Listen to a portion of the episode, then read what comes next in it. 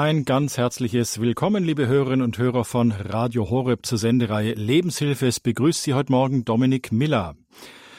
Was hätte nicht alles sein und werden können?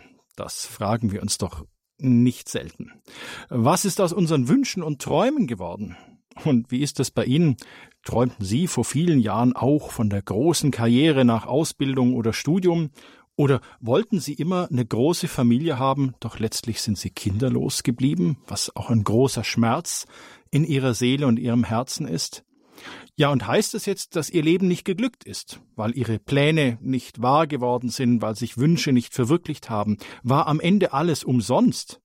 Ha, unser Studiogast, der sagt, dass ein erfülltes Leben trotz unerfüllter Wünsche möglich ist.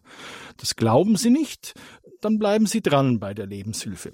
Zugeschaltet ist uns dazu die Sprecherin und Autorin Ute Horn. Hallo und herzlich willkommen mal wieder in der Lebenshilfe, Frau Horn. Schön, dass Sie heute bei uns sind. Ich grüße Sie. Ja, ich freue mich auch, Herr Miller. Ähm, Frau Horn, wir machen es ganz kurz. Ähm, Sie haben ein paar Gedanken zusammengeschrieben und wir sprechen dann miteinander und auch mit unseren Hörerinnen und Hörern darüber. Dann überlasse ich Ihnen jetzt einfach erstmal das Feld. Ja, was ist erfülltes Leben? Ich habe gedacht, erfülltes Leben ist sinnvolles Leben. Und geholfen hat mir dabei ein Film, den ich gesehen habe. Es ist schon ein sehr alter Film, der oft zu Weihnachten gespielt wird und der heißt Ist das Leben nicht schön? Und darin begegnen wir einem Mann, der sich das Leben nehmen will, weil er hoch verschuldet ist, keinen Ausweg mehr sieht, Vater von mehreren Kindern ist, den Kindern nicht schenken kann und auch seiner Frau nicht länger zumuten will, ihn als Ehemann zu haben. Und in dieser Szene, wo er versucht, sich das Leben zu nehmen, begegnet ihm ein Engel. Und dieser Engel zeigt ihm, wie das Leben verlaufen wäre von anderen Menschen, wenn er selber nicht auf dieser Erde gelebt hätte. Und als erstes zeigt er eine Szene. Er sieht seinen Bruder ins Eis einbrechen, ertrinken und beerdigt werden. Aber er schreit in dem Moment auf und sagt, das stimmt doch gar nicht. Ich habe ihn doch aus dem Wasser gezogen. Ich habe ihm doch das Leben gerettet. Und ich habe mich doch dabei so erkältet, dass ich heute immer noch nichts auf meinem Ohr höre. Und ich bin taub, weil ich damals so eine Mittelohrentzündung bekommen hatte. Der Engel beobachtet, wie der Mann diesen Film sieht und schmunzelt. Dann sieht er eine nächste Szene. Er sieht einen Apotheker, bei dem hat er früher gearbeitet, der Alkoholiker geworden ist, weil er mit der Schuld nicht fertig wurde, Medizin vertauscht zu haben. Er erkannte das als Junge und hat diesen Apotheker darauf hingewiesen und daraufhin hat er diese Medizin nicht vertauscht. Und dann sieht er ganz viele Menschen, die in erbärmlichen Wohnungen wohnen, weil er ihnen kein Geld vermittelt hat, um Häuser zu bauen. Und so zieht sein ganzes Leben an ihm vorbei und erkennt, das Leben ist schön und es war gut, dass er gelebt hat. Er durfte so viel Gutes im Leben anderer bewegen.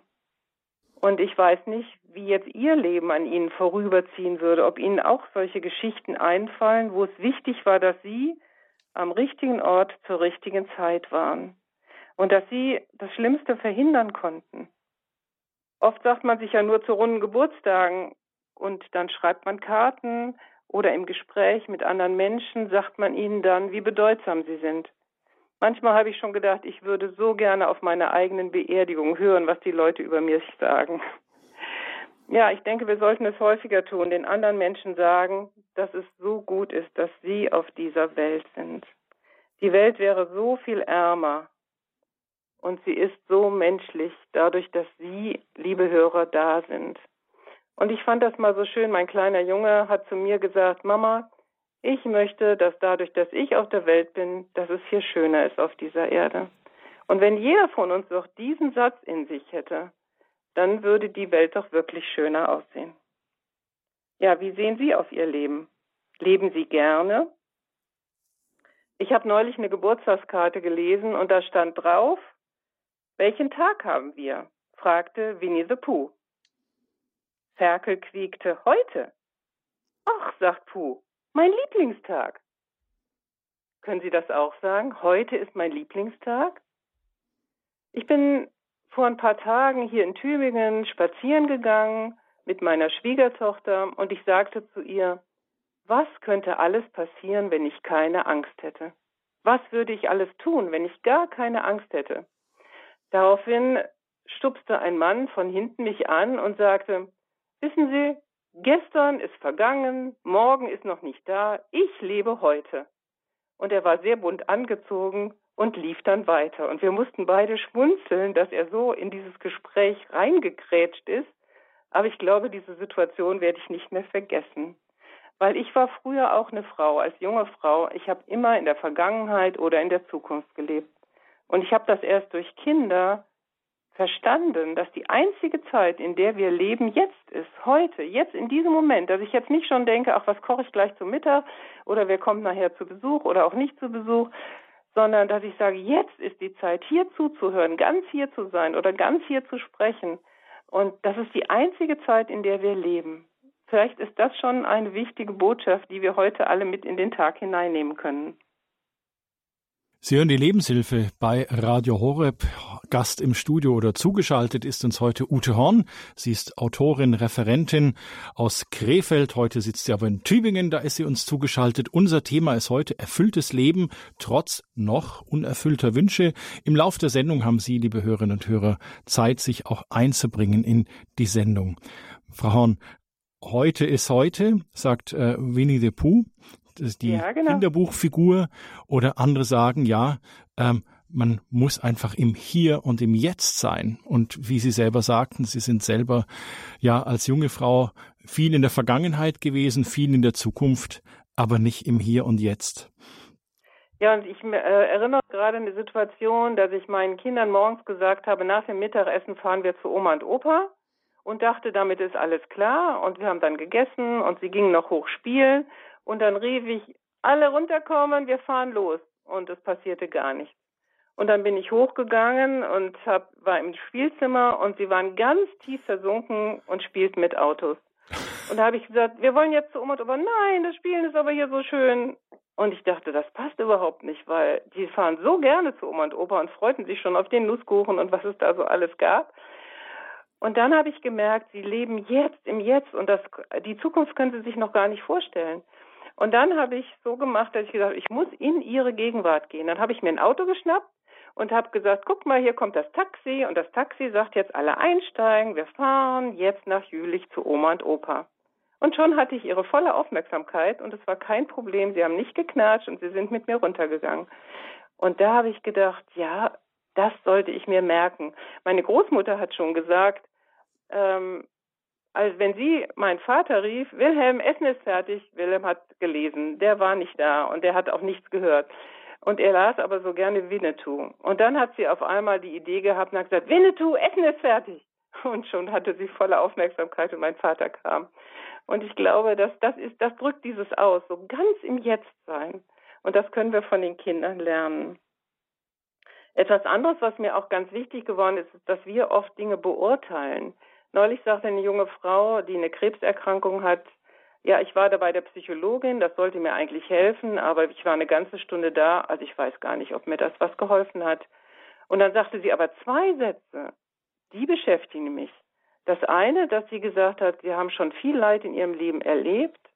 Und ich sagte dann, ja, und ich kann diese Krebserkrankung nicht auch noch tragen. Und dann hat sie gesagt, doch, ihre Seele ist dann schon trainiert im Leid. Da muss ich immer drüber nachdenken dass meine Seele trainiert ist im Leib und dass ich deswegen ganz viel Kraft habe, diese Krebserkrankung, wenn sie mich jetzt selber bei anderen Menschen, die ich begleitet habe, dass ich die jetzt auch durchstehen kann. Und ich muss sagen, dadurch, dass sie mir das erzählt hat, beschäftige ich mich auch wieder damit, dass ich denke, wir denken grundsätzlich, Leid ist schlecht, ich möchte meinen Kindern alle Steine aus dem Weg räumen, aber Leid trainiert uns auch und macht uns auch lebenstüchtig, weil wir leben nun mal auf dieser Welt und wir können kein Leben ohne Leid, ohne Krankheit erleben. Das geht. So, jetzt haben wir die Frau Horn verloren, glaube ich. Dann überbrücken wir mit etwas Musik und kümmern uns kurz um die Technik. Bis gleich, liebe Hörerinnen und Hörer.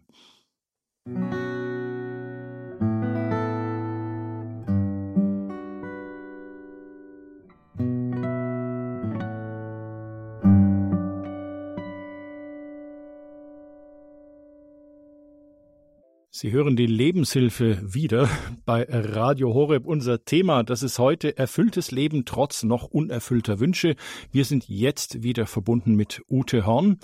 Ähm, Frau Horn, wir haben gerade eben vor der unfreiwilligen Musikpause darüber gesprochen, dass wir im Hier und Jetzt leben sollen. Sie hatten das schöne, äh, schöne Bild erzählt, wo Sie äh, sich ins Spiel Ihrer Kinder eingeklinkt haben, um ins Hier und Jetzt einzusteigen, dass die Kinder wissen, dass sie jetzt zu Opa und Oma fahren sollen.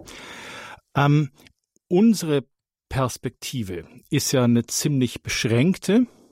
Ähm, wir leben einfach nur in den drei Dimensionen. Die Dimension der Zeit, die können wir gar nicht erfassen.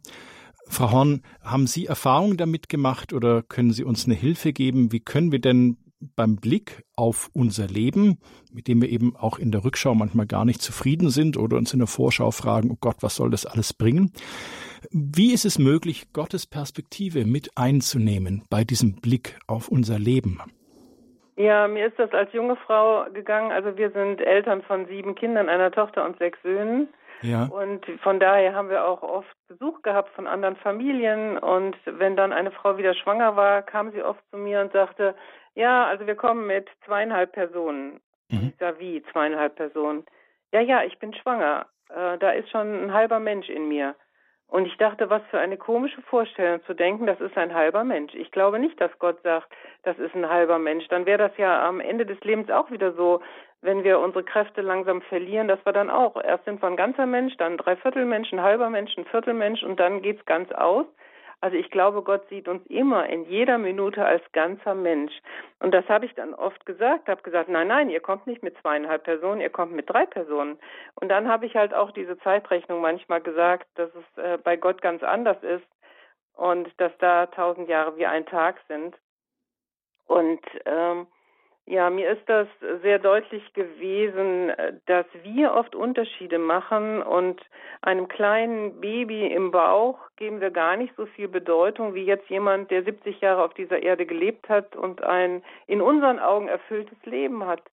Und ich habe leider auch fünf Kinder fehlgeboren und die, ich glaube, im Himmel aber weiterleben, weil Gott sie halt als ganze Menschen sieht und ich habe da auch eine wunderbare Erfahrung gemacht, als ich die erste Fehlgeburt hatte, dass ich so weinte darüber und ich eine Begegnung hatte, dass jemand in meine Gedanken hineinsprach, warum weinst du? Und ich dann antwortete, weil du mir mein Kind weggenommen hast. Irgendwo war mir das klar, dass Gott mich fragte, dass Jesus Christus da in dem Moment präsent war und mich auch tröstete und mir diese Frage stellte. Und dann kam diese, diese Person in meine Gedanken und sagte, für deine beiden anderen Kinder musst du noch viel beten und kämpfen, dass sie den Weg zu mir finden. Aber dieses Kind hat das Ziel seines Lebens erreicht. Es ist bei mir. Es ist sicher bei mir.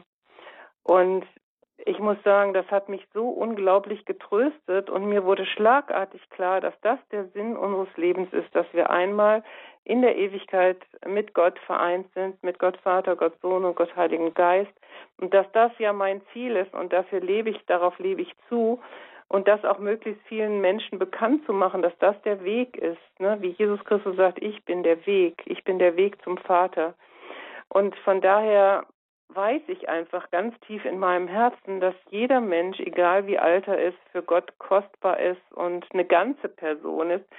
Und deswegen ist für mich beginnt Leben mit der Verschmelzung von Samenzelle und Eizelle. Und ich glaube, so sieht Jesus das, dass er sagt, ihr seid auch im Mutterleib schon vollständige Personen für mich.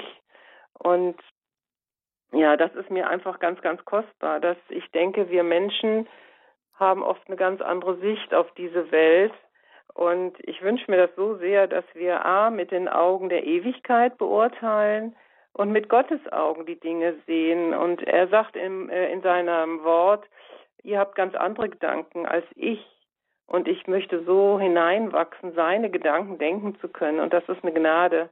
Und möge dazu auch diese Sendung helfen, dass wir nochmal darüber nachdenken, wo sind wir festgefahren in unseren Gedanken und wo können wir neue Gedanken auch denken. Es gibt ja so ein tolles Bild, äh, wir denken vielleicht nicht weit genug, das ist das Bild von den äh, drei Babys im Mutterleib, die sich unterhalten. Ja, die kann ich gerne erzählen, die Geschichte ja. vom Leben im Mutterleib. Im Bauch einer schwangeren Frau sind drei Embryonen. Einer davon ist der kleine Gläubige, einer der kleine Zweifler und einer der kleine Skeptiker. Der kleine Zweifler fragt, glaubt ihr eigentlich an ein Leben nach der Geburt? Der kleine Gläubige, ja klar, das gibt es. Unser Leben ist hier nur dazu gedacht, dass wir wachsen und uns auf das Leben nach der Geburt vorbereiten, damit wir dann stark genug sind für das, was uns erwartet. Der kleine Skeptiker, Blödsinn, das gibt es ja gar nicht. Wie soll denn das überhaupt aussehen, ein Leben nach der Geburt? Naja, das weiß ich auch nicht so genau, aber es wird viel heller sein als hier. Und vielleicht werden wir herumlaufen und mit dem Mund essen. So ein Quatsch herumlaufen. Das geht doch gar nicht. Und mit dem Mund essen, was für eine seltsame Idee. Es gibt doch nur die Nabelschnur, die uns ernährt. Außerdem geht das gar nicht, dass es ein Leben nach der Geburt gibt, weil die Nabelschnur ist doch viel zu kurz. Doch, es geht bestimmt, sagt der kleine Gläubige. Es wird eben alles ein bisschen anders sein. Der kleine Skeptiker. Es ist noch nie einer zurückgekommen nach der Geburt. Mit der Geburt ist das Leben am Ende. Und das Leben hier ist nichts als Quälerei und Dunkel. Jetzt mischt sich der kleine Gläubige wieder ein. Ja, auch wenn ich nicht so genau weiß, wie das Leben nach der Geburt aussieht. Jedenfalls werden wir doch dann unsere Mutter sehen. Und sie wird für uns sorgen. Mutter? Du glaubst an eine Mutter? Ja, wo soll denn die bitte sein?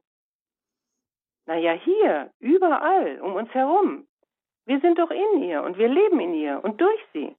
Ohne sie können wir doch gar nicht sein. Der kleine Skeptiker. Quatsch. Von einer Mutter habe ich auch noch nie etwas gemerkt, also gibt es die auch nicht. Doch manchmal, wenn wir ganz leise sind, kannst du sie singen hören oder spüren, wie sie unsere Welt streichelt. Der kleine Zweifler fragt auf einmal, und wenn es also ein Leben nach der Geburt gibt, wird der kleine Skeptiker dann bestraft, weil er nicht daran geglaubt hat?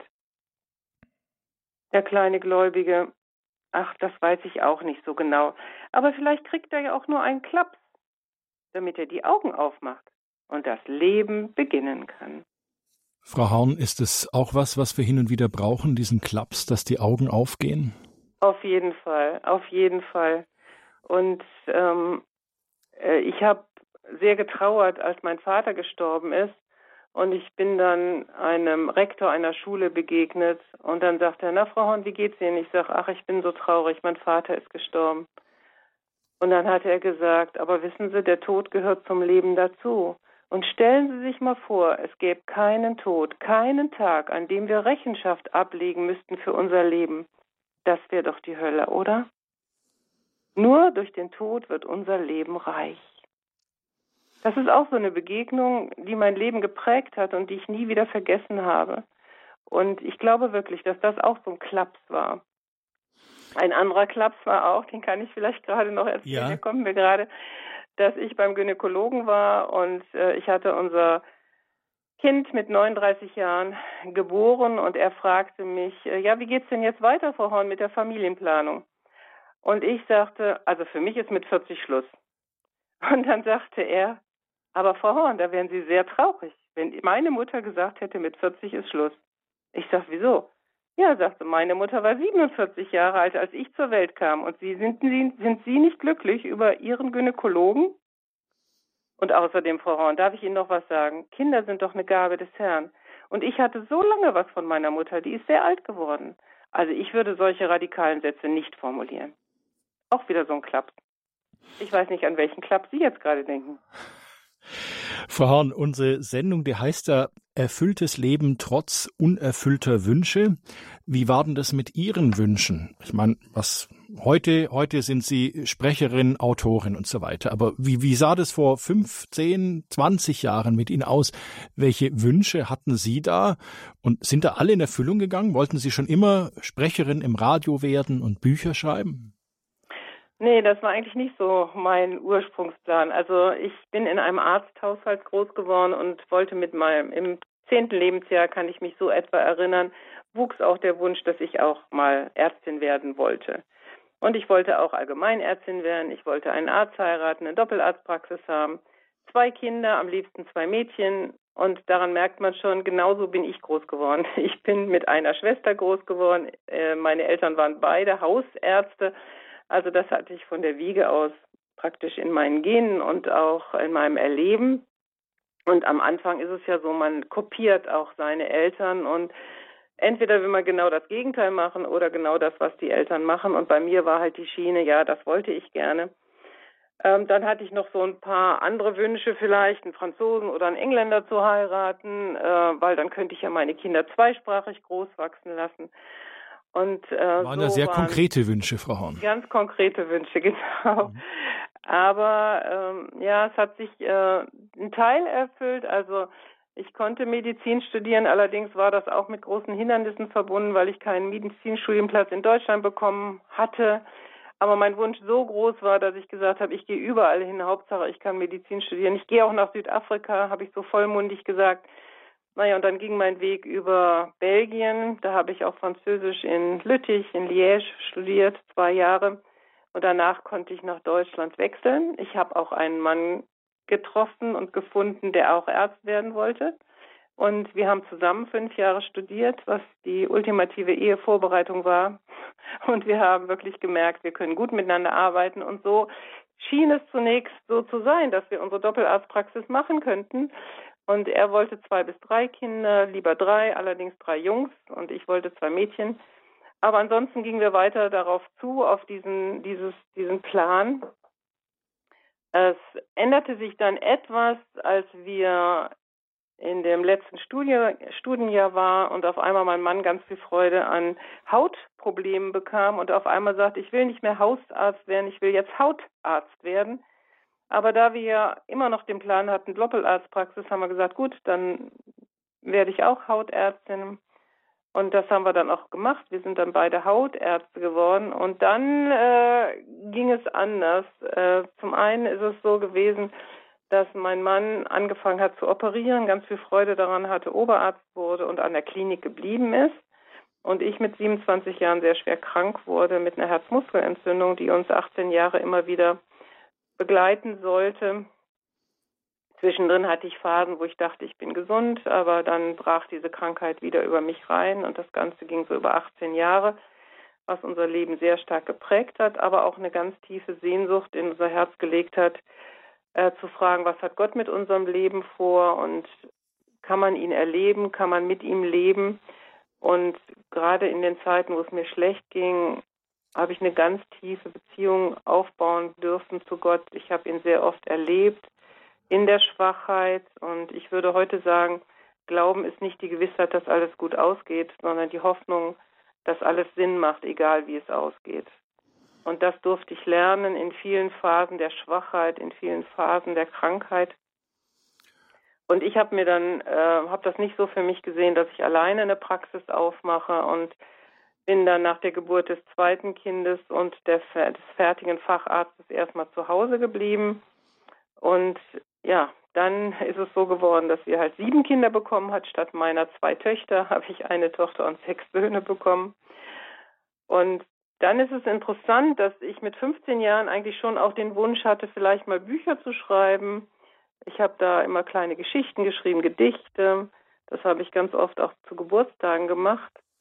Und dann habe ich mit Anfang 40 angefangen, Bücher zu schreiben über Themen, die ich vorher selber durchlebt habe. Oder auch, durch, oder auch durchlitten haben. Und durchlitten habe, genau. Und äh, mein Mann und ich ähm, ja auf vielen Seminaren gewesen sind zum Thema Kindererziehung, zum Thema Ehe und da miteinander gearbeitet haben und das dann auch andere weitergegeben haben und daraus wurden dann Themen, die ich dann angefangen habe. Erst haben wir es zusammen gemacht, zusammen referiert und später nachdem wir eine Pause gemacht haben wegen der vielen Kinder und weil es mir auch immer wieder nicht gut ging, habe ich dann irgendwann angefangen zu referieren und ja, daraus sind dann zwölf Bücher entstanden, äh, was sehr schön ist und dann kam die Herausforderung mit Radio und Fernsehen.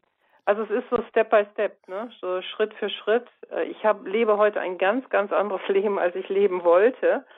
Aber ich bin versöhnt damit. Und das ist, glaube ich, auch erfülltes Leben, wenn man versöhnt damit ist. Und das wurde auch zum Beispiel mal von meinem Sohn gefragt, der mit 17 nach Amerika ging. Und dann sagte Mama, ich habe über dich nachgedacht. Du hast so eine tolle Ausbildung als Ärztin gemacht. Du hast noch einen Facharzt gemacht. Du hast einen Doktortitel gemacht. Und dann hast du sieben Kinder großgezogen. Meinst du nicht sozusagen, dass dein Wissen und so äh, verschwendet ist, dass du es falsch gemacht hast? Wärst du nicht lieber als Ärztin, hättest du gearbeitet, als uns großzuziehen? Und ich konnte dann sagen, nein, Josua, ich bin wirklich äh, versöhnt damit. Äh, ich wäre auch sehr, sehr gerne, hätte ich als Ärztin gearbeitet.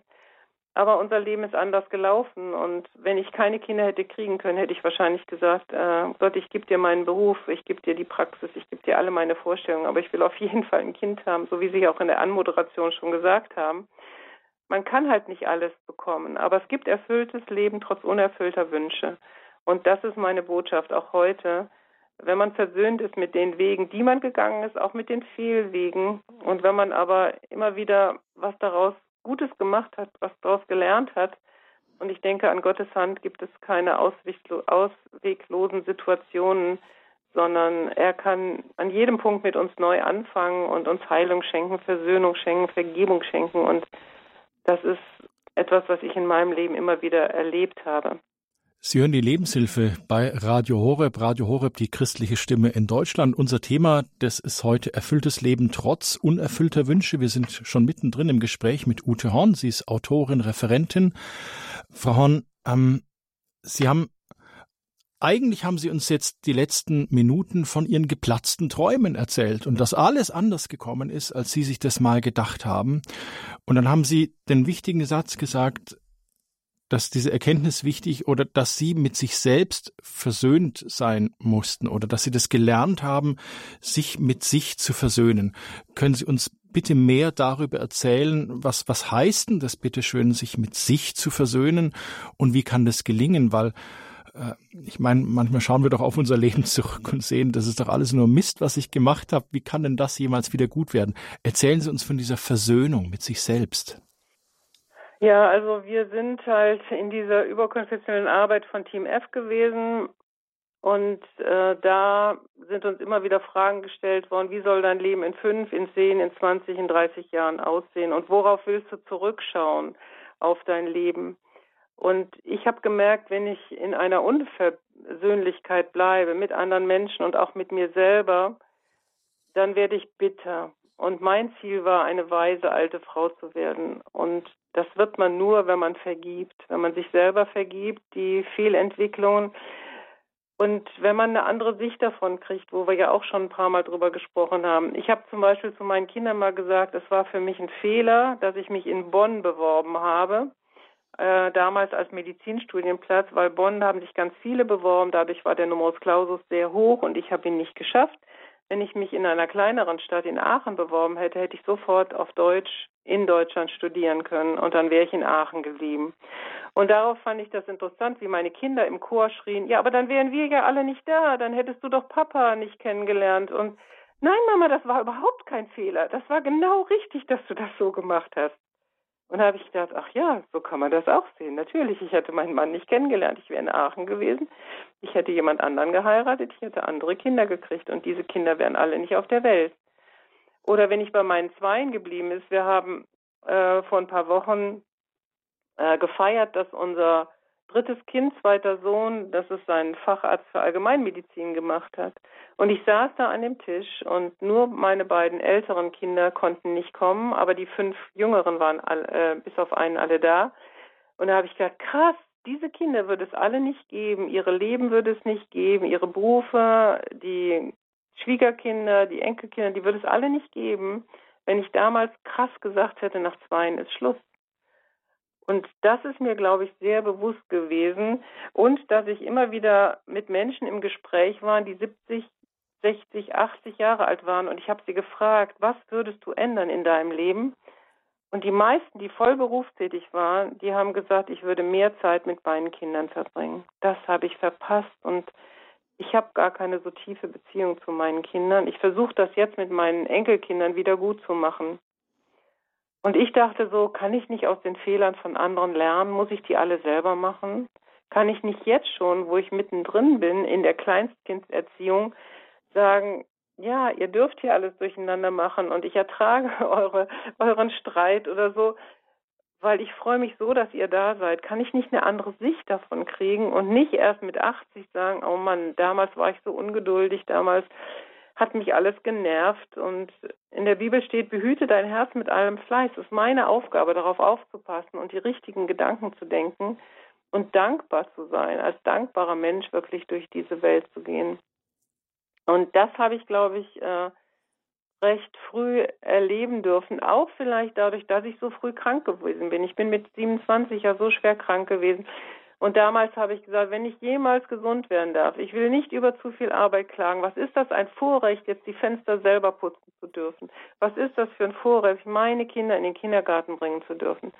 Und wenn man aber so gesund ist und auf Wolke 7 schwebt, dann meckert man sehr viel, auch über Dinge, wo es eigentlich gar nicht zu meckern drüber geht. Und so ist das. Durch meine Fehlgeburt bin ich so dankbar geworden, dass ich Kinder haben durfte. Durch meine Krankheiten, die ich so viele durchleben mussten, bin ich dankbar geworden über Gesundheit.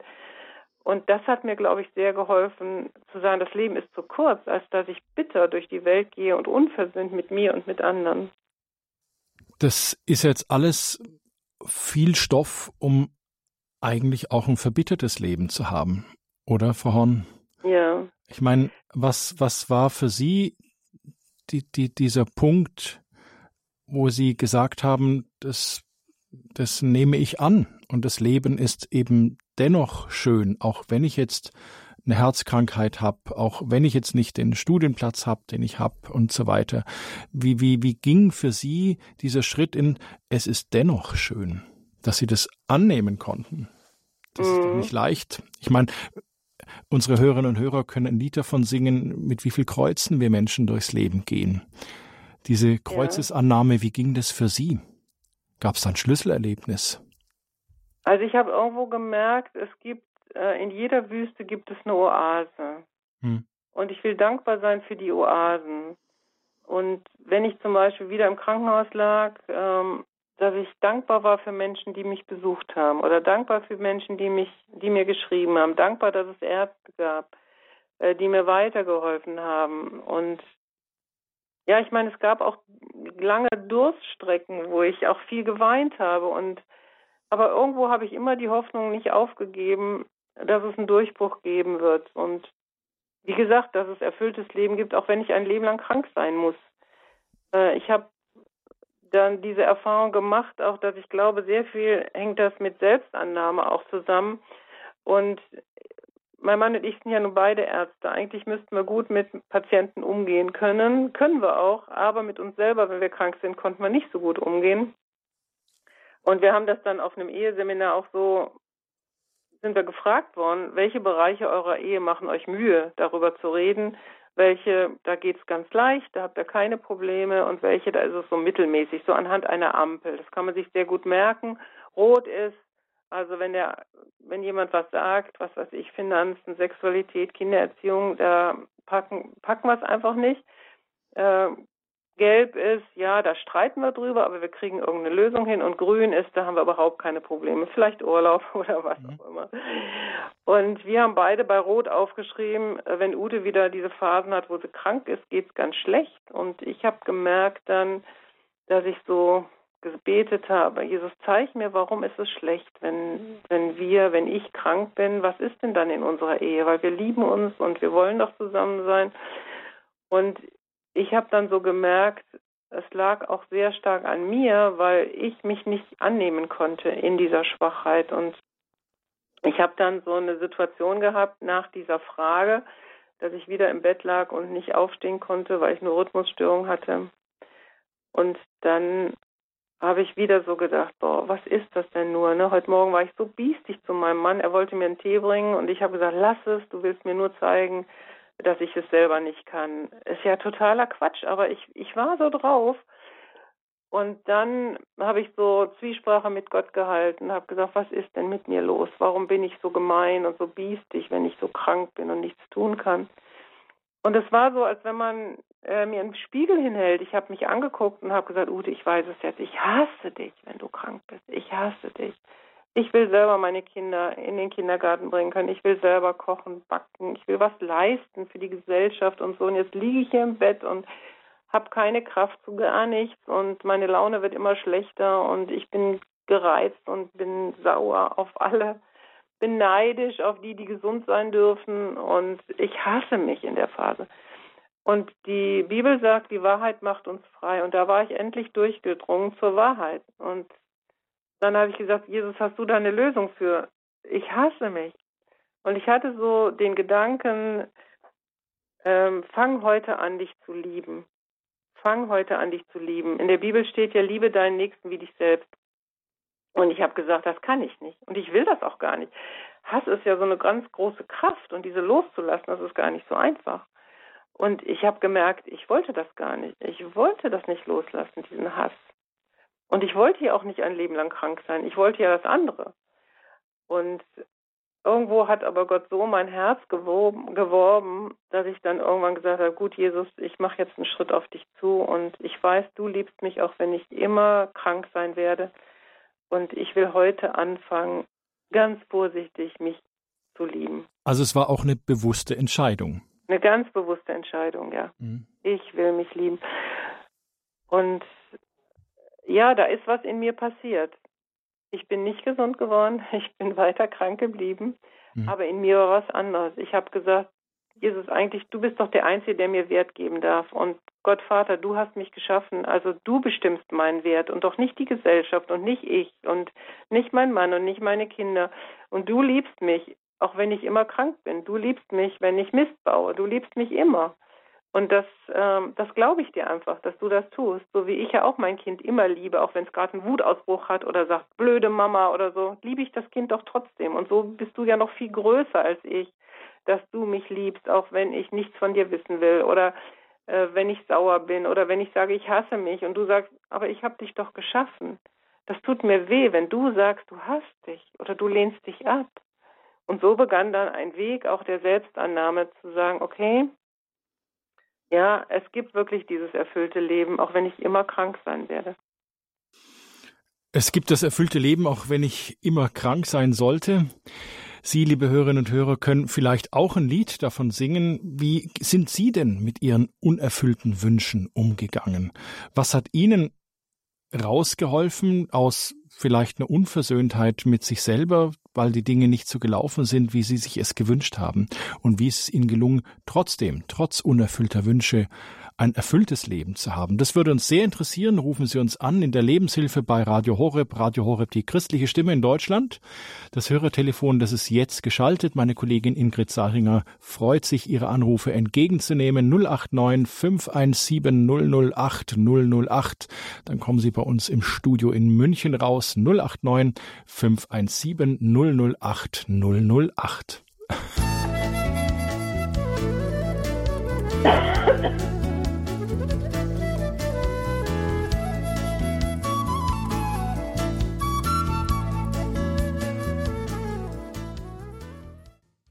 Sie hören die Lebenshilfe bei Radio Horeb. Unser Thema ist heute erfülltes Leben trotz noch unerfüllter Wünsche.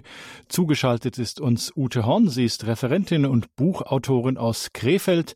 Und ich begrüße die erste Hörerin, ist die Frau Anna aus Albach in Tirol. Ich grüße Sie. Willkommen in der Lebenshilfe. Wow, das geht aber ganz schnell. ganz herzlichen Dank für diese interessante Sendung.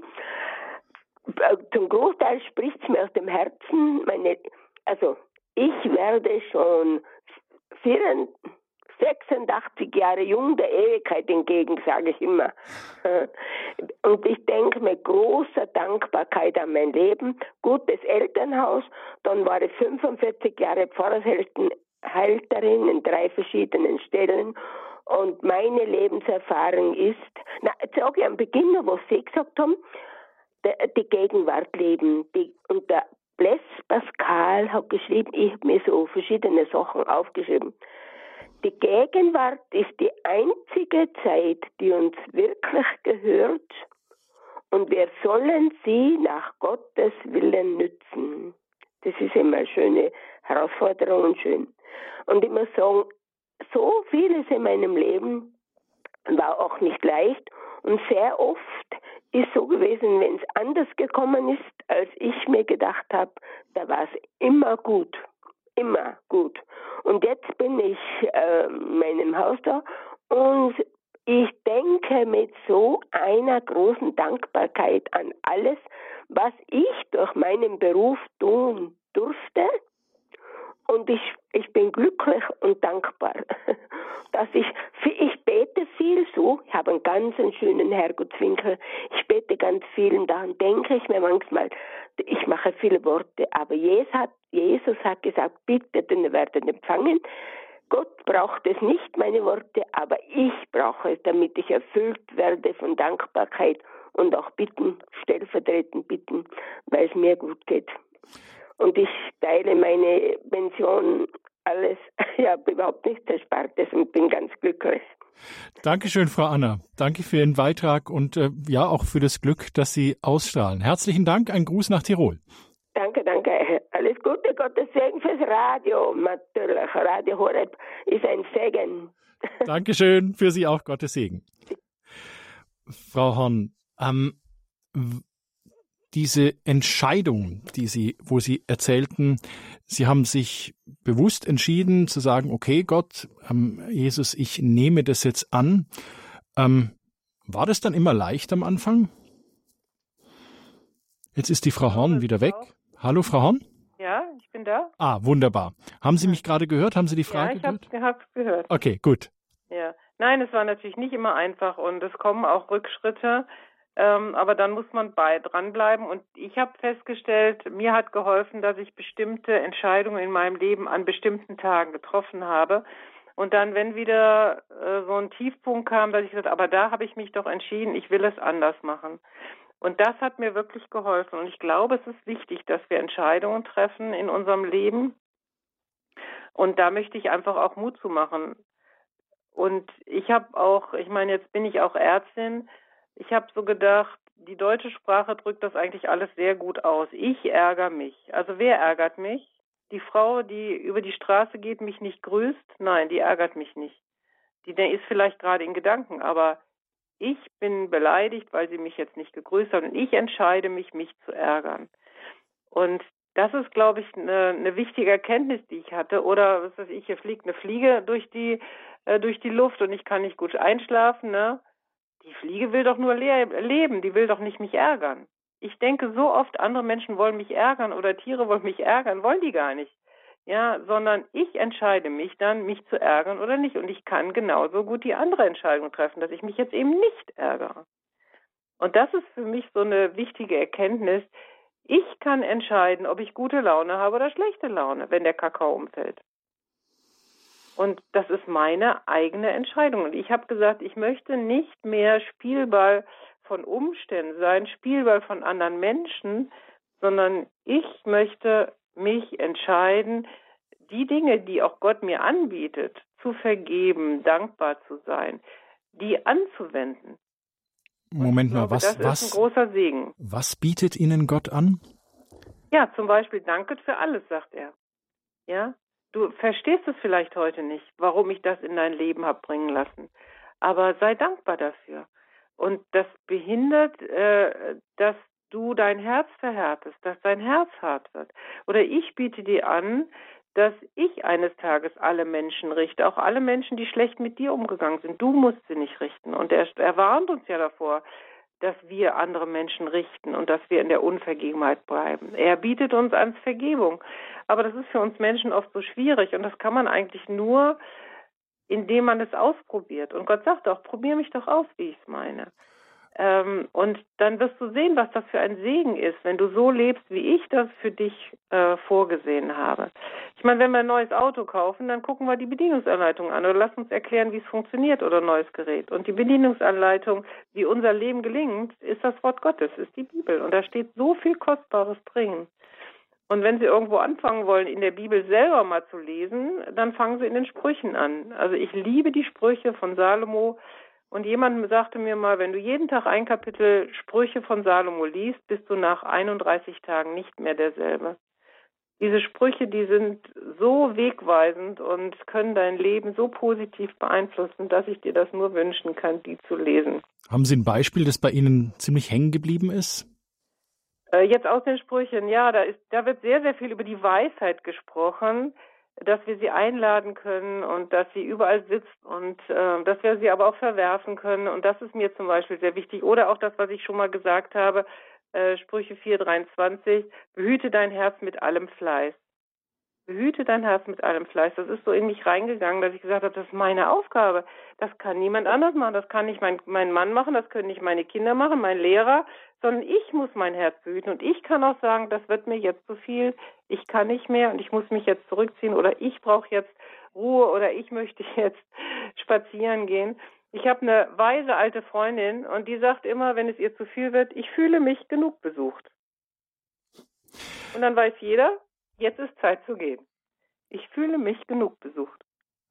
Frau Horn, wie, wie war das? Oder Sie haben uns ja erzählt, Sie, Sie waren über ein Jahrzehnt schwer herzkrank, konnten nicht die Aktivitäten tun, die sie tun wollten, konnten sich nicht so um die Familie kümmern, wie sie es wollten. Sie haben Fehlgeburten erlitten und damit auch großen Schmerz. Und jetzt sagen sie, ja, ähm, Perspektive wechseln, Gott für alles danken. Bleibt Ihnen da nicht der Dank oder ist Ihnen damals nicht auch der Dank im Halse stecken geblieben, wenn Sie sagen, sagen müssten, okay, ich danke dir für 18 Jahre Krankheit? Wie soll denn das gehen, Frau Horn? Oder wie ist es bei Ihnen gegangen? Ja, also ich habe halt erlebt, dass in diesen Zeiten der Krankheit ich ganz eng an Gottes Herz gezogen wurde. Und ich muss sogar gestehen, also ich bin nach 18 Jahren bin ich operiert worden und seitdem habe ich sozusagen eine neue Gesundheit geschenkt gekriegt.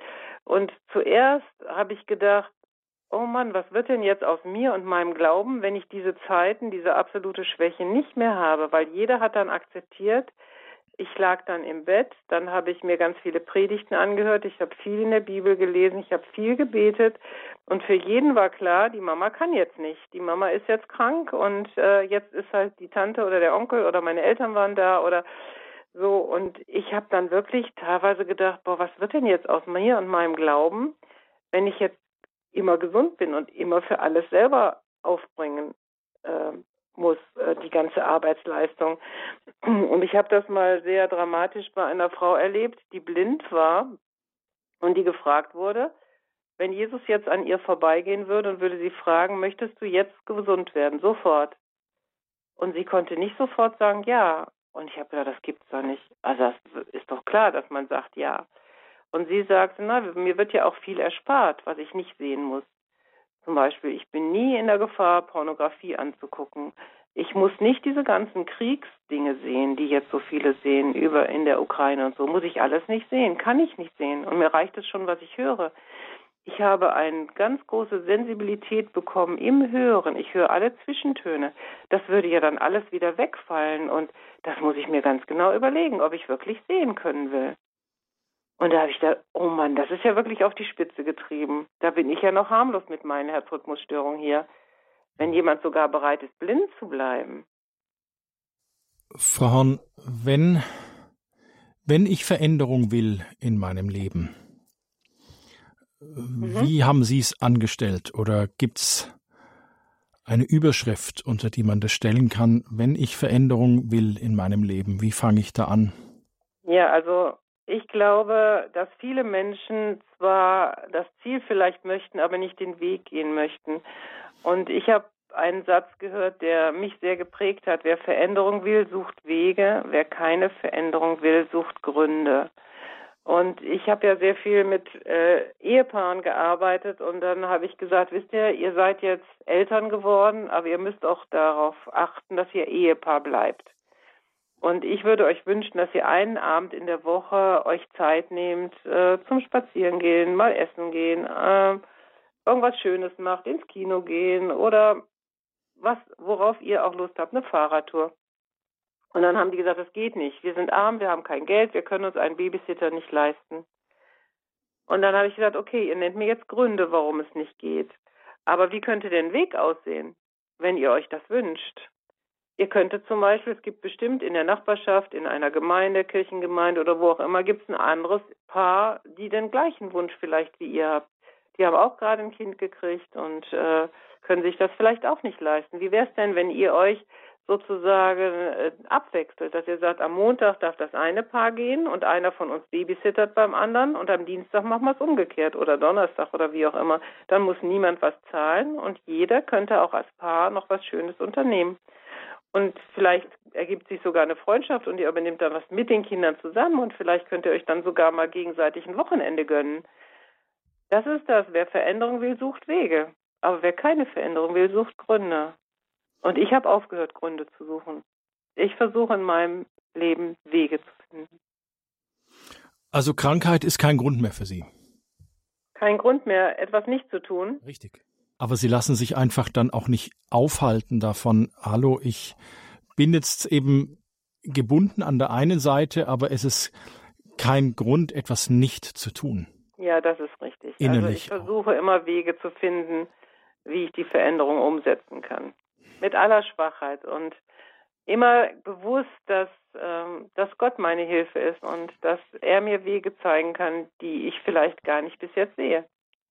Frau Horn, unsere Hörerinnen und Hörer haben Sie als betende Frau kennengelernt, als eine gläubige Frau.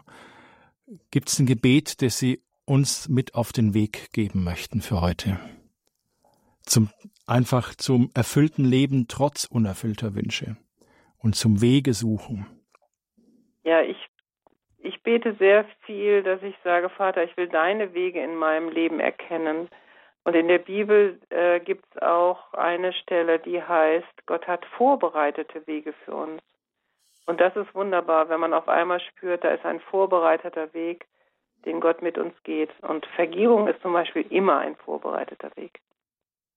Frau Horn, ich nehme das als einen knackigen Schlusssatz. Mhm dass Gott die Wege vorbereitet und dass Vergebung ein vorbereiteter Weg ist. Ganz herzlichen Dank, dass Sie sich so geöffnet haben für uns, dass Sie uns so viel auch von sich erzählt haben. Herzlichen Dank, Frau Horn. Und ich freue mich auf unsere nächste Sendung. Behüt Sie Gott. Ja, danke schön. Bis dann mal. Tschüss, Herr Miller. Liebe Hörerinnen und Hörer von Radio Horeb, die Lebenshilfe, die wird im Nachtprogramm heute ab 23 Uhr wiederholt. Sie können sich aber auch diese Sendung jederzeit im Internet als Podcast von unserer Website herunterladen, www.horeb.org. Und Sie hören die Lebenshilfe wieder am morgigen Samstag mit dem Thema Tochter Gottes, erhebe dich, finde deinen Weg als Frau. Das ist der gleichnamige Titel eines Buches, nämlich von unserer Referentin Inka Hammond. Sie ist Bloggerin und Autorin des Buches Tochter Gottes, erhebe dich vom Schmerz zum Sieg, vom Sieg zum Siegen. Und ich kann Ihnen sagen, ähm, ich kenne Frauen, die dieses Buch gelesen haben und es war wirklich verändernd. Das muss wirklich eingeschlagen haben. Eine Aufzeichnung dieser Sendung auf CD können Sie kostenlos beim Radio CD-Dienst bestellen. Unter der Rufnummer 08328 921 120 können Sie sich kostenlos eine CD dieser Sendung bestellen oder übers Internet über www.horeb.org gehen Sie zum Sendetitel vom heutigen Tage und klicken Sie das CD-Symbol an. An dieser Stelle verabschiedet sich Dominik Miller. Behüt Sie alle Gott.